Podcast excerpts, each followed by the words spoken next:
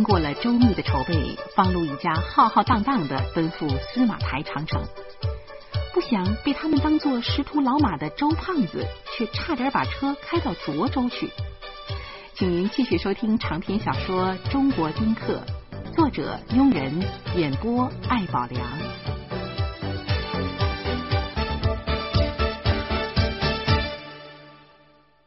由于周胖子的迟到，我们赶到司马台时已经是十一点了。司马台长城始建于明朝洪武年间，把守着京城的北大门。后来经过戚继光主持修复，名噪天下。戚大将军及其继承者曾屯重兵驻守这一带，就是明朝与满清和蒙古骑兵对峙的前线。到了清朝。关内关外成为一个国家，长城便失去了防御作用，司马台也逐渐消失在人们的视野中。听说司马台长城曾经发生过很多重要的战事，年代最近的激战则是上个世纪三十年代冯玉祥领导的长城抗战。二十九军的大刀队在这里怒斩过九百颗日本鬼子的狗头。司马台长城位于河北滦平与北京密云的交界处，据说是万里长城中最险要的一段。这一点是后来我才知道的。有人说，只有登过这段长城。才能领略长城的险要和修筑长城的艰难。古书上说，修筑这段长城的时候，城砖那是捆在山羊的背上驮上去的。哎呦，倒霉哟！你们要是事先知道这些事儿，是绝不会带着我妈和两个孩子去爬山的。差一点啊，把我们一家人全都断送在山上了。周胖子将车停在旅游区的停车场，我告诉他，在金山岭的出口等我们。周胖子问我们几时候能到，我说只有八公里，最多五个小时。如果加上吃饭的时间，天黑之前准能到。周胖子又说。不知道金山岭在哪儿？我指着他的嘴：“你这玩意儿就管吃饭呢。”周胖子呵呵的笑起来了，说：“ 到了金山岭我就睡觉。你们要是找不着我呀，啊，你们就坐公共汽车回去啊。”我说：“随你大小便。”老婆已经率领大家下车了，我也跟着下去了。这山区的空气就是好，从车里出来，我就觉得整个人就长高了一块，骨头之间的缝隙顿时舒展到了最大的限度。司马台就在我们的头顶上，两座大山夹着一条山谷，长城则沿着山脉的走向，从山谷向两侧延伸着，中间是一座关口，关口下有水闸。远远的看去，长城就如两条巨龙匍匐在大山的脊背上，随时都会冲上天。小魔女拍着手说：“呀，干爹多好看呐！”我说：“哎，画画的时候就想想这个场面。”小魔女拼命的点头。老婆皱皱眉说。哎呦，好像有点险哎！我正要说什么，小魔女说：“我们老师说，无限风光在险峰。”老婆撇着嘴，哼，哪个老师说的？小魔女一愣，她说：“嗯，反正不是李老师。”老婆的脸色顿时就缓和下来了。我笑着说：“是是有点险，可是这样才能锻炼身体。妈，您说呢？”我老妈是个不服老的人，她立刻气宇轩昂的指着山峰说：“走，我老太太什么都不怕，你们怕什么？”我们沿着山脊一路向东爬。来司马台旅游的人不多，上山的时候，我们只稀稀拉拉的碰上过十几个人。如今正值深秋。山峦呈现出五彩缤纷的颜色，虽然有点阴天，但雾气朦胧中，司马台别有一番风味。我们一边爬山一边看风景，小魔女不停的问这问那，似乎在构思她那幅不朽的画作。后来豆豆发现了一只松鼠，追出了好几百米，我吆喝了半天，豆豆才不情愿的跑回来。攀上第二个烽火台。我提议补充给养，大家马上响应。我们来到烽火台的二层，铺开塑料布，摆上了食物。我正和老妈他们一起忙活着，小魔女却站在烽火台的边缘，大声的叫：“干爹，快来看！”我沿着小魔女手指的方向看，北方的一条山谷中亮光大起。整条山谷都是明亮的，亮光中似乎有个人影一样的东西在微微的晃动。老婆喃喃的说：“啊，佛光！”老妈吃了一惊：“哎呦，佛爷显灵了！”说着，老妈双手合十，眼看就要跪下。我一把揪住了老妈：“哎呦，这光线反射。”在潮湿多雾的天气中，光线呢会在尘埃中形成光点，面积一大，那就成这样了。这个时候，小魔女的口气出现了盲目崇拜的味道了。她说：“干爹懂得真多。”老妈却不服气的说：“哼，谁知道他说的是真是假呀？”说着。他还是向明亮的山谷作了几个揖，亮光只持续了十几分钟，就逐渐散去了。我们开始吃饭，吃完了饭，我指着东方蜿蜒曲折的长城，大叫道：“现在出发，翻过第十六个烽火台，就是金山岭了。”然后我拉着豆豆，率先向上跑去了。人总有失算的时候，失算的结果大多是金钱上的损失。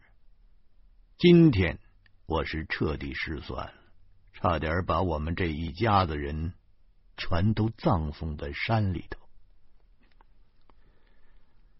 层层叠叠的蓝色山峦隐蔽在一片淡淡的雾色中，辽远而神秘。山脊上有一条古旧残破的城墙，几个男女老幼嘻嘻哈哈的在城墙上攀爬着，全然不知道等待他们的是什么。据说这无边无际的大山属于燕山山脉，东西有千里之遥，横亘河北、山西北部，一直延展到东北的边境。近些年，由于植树造林做的成功，长城两侧全都是郁郁葱葱的树林，偶尔还能看见一两只小兽，基本上都是黄鼠狼、狐狸和松鼠之类。爬到第四个烽火台的时候，我收到了周胖子的短信。周胖子说他已经到了金山岭了，期待着与我们胜利会师呢。我高兴的告诉老婆。现在的科技真是太先进了，在山里头还能收到信号呢。老婆说，他的手机已经没信号了。我拿出自己的手机让他看，嘿，真倒霉！仅仅走出了几十米，我的手机也没信号了。爬到了第七座烽火台的时候，我指着长城中一道道与城墙垂直的横墙说：“哎，大大伙看。”这就是梯形防御工事，一旦敌人占领了长城，这段工事那就能起作用。小魔女惊奇的说：“敌人，敌人在哪里？”说着，他拼命的往城墙外面看。我说：“敌人呐，已经被烈士打跑了。”这个时候，老婆照我的腰眼上捅了一下。你再往上看看。我走到了烽火台东侧的门口，向外看了一眼，然后晃了晃脑袋，又看了一眼。我的天哪！从这儿开始，这长城的坡度至少增到了四十度，几乎呢就是直上直下，而且大部分台阶有五十厘米高。凭我的身高，一步根本就迈不上去，只能是爬。当然了，有人能够一步跨上去，那就是姚明。而且东侧山峰上的烽火台是一座连着一座，一座比一座陡峭。看了好几眼，我愣是没看到长城的终点。山峦顶端的几座烽火台已经笼罩在云雾里了，隐隐的只能看到个影子。我小声的问老婆：“我说，我说刚才怎么没看见这样的长城啊？”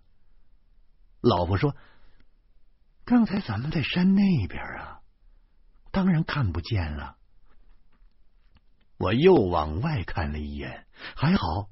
台阶虽然陡峭，但长城还是很完整的，还算好走。我望着老妈说：“妈，您您行吗？”老妈摸了摸脸颊，又看了看自己的腿，到底还有多远呢？这个妈，咱们已经爬了七个烽火台了。网上说呢，过了第十六个烽火台啊。那就是金山岭。话虽然这么说，我心里也在打鼓，因为除此之外，我就再也不知道什么别的了。老妈叹息着说：“哦，还有九个，嗯，行，好办，咱们接着走。”得到了老妈的许可，我们继续往上爬。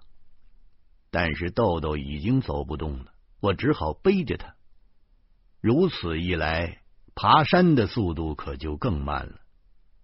又走了两个烽火台，已经是下午三点了。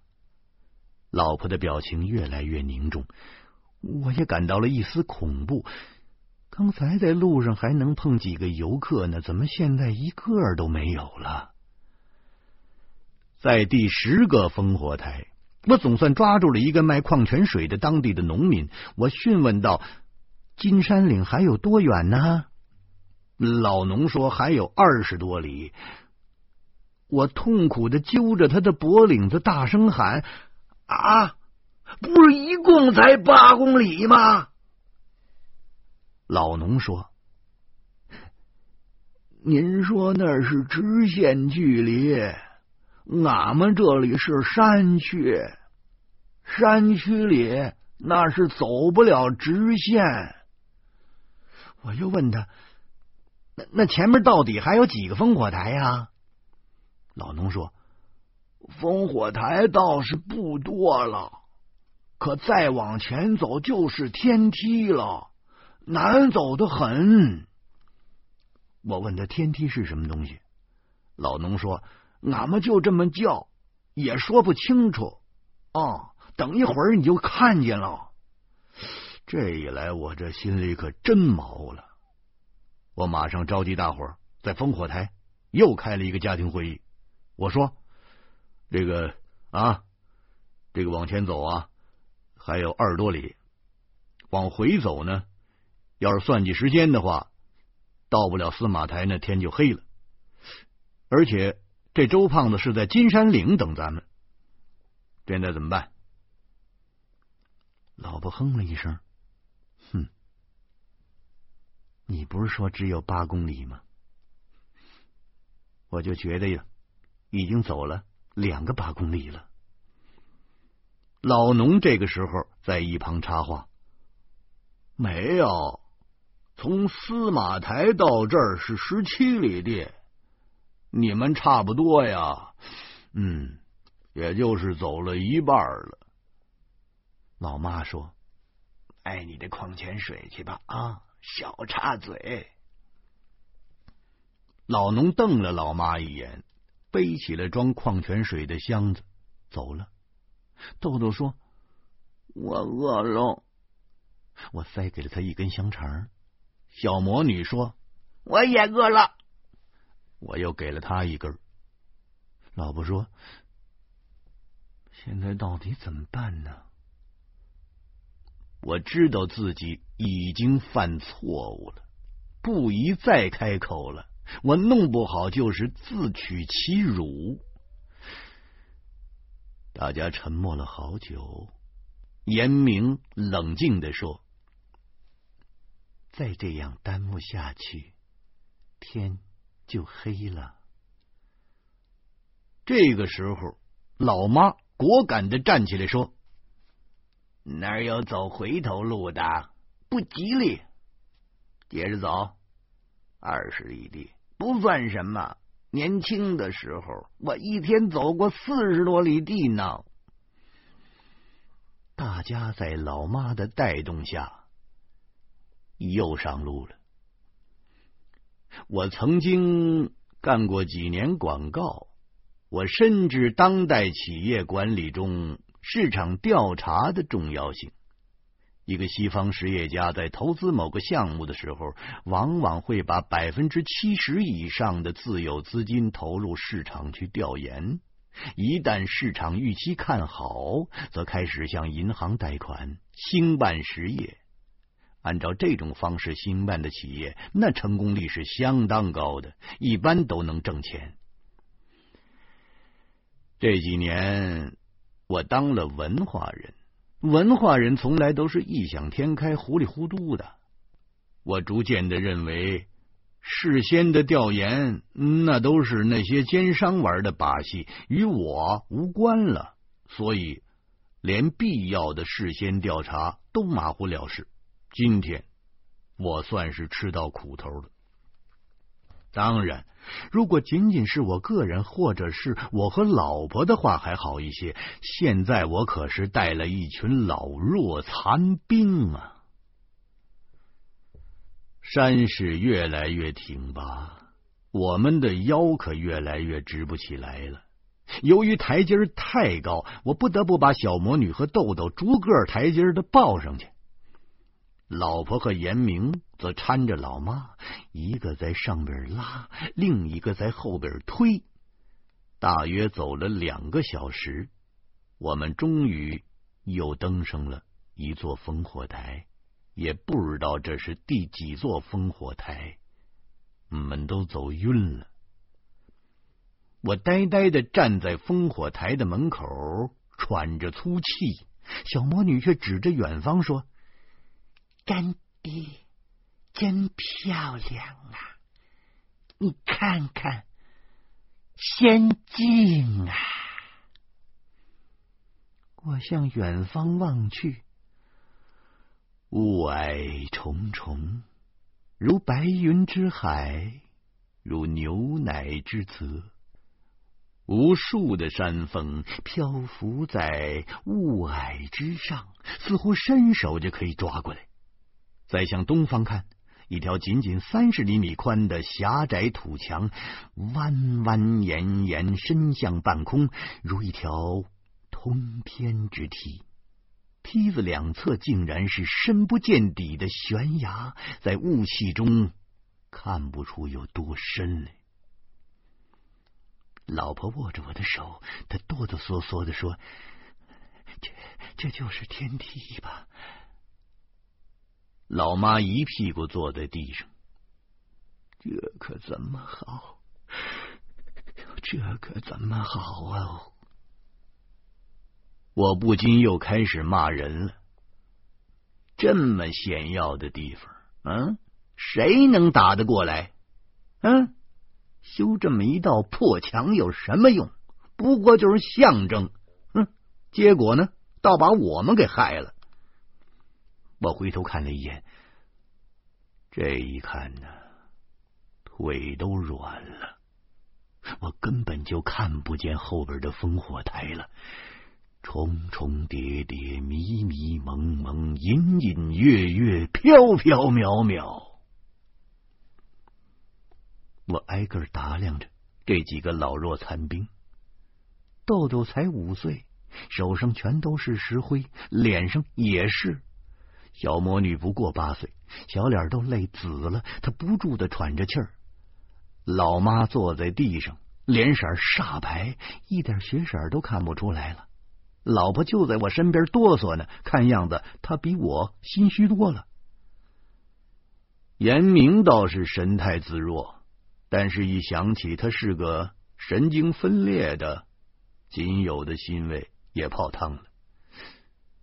奇怪，太奇怪了啊！就就我们这伙人怎么上来的？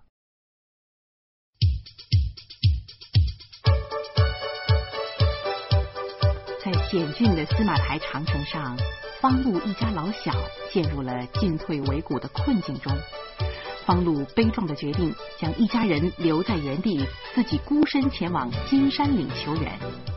欢迎您明天同一时间继续收听长篇小说《中国丁克》。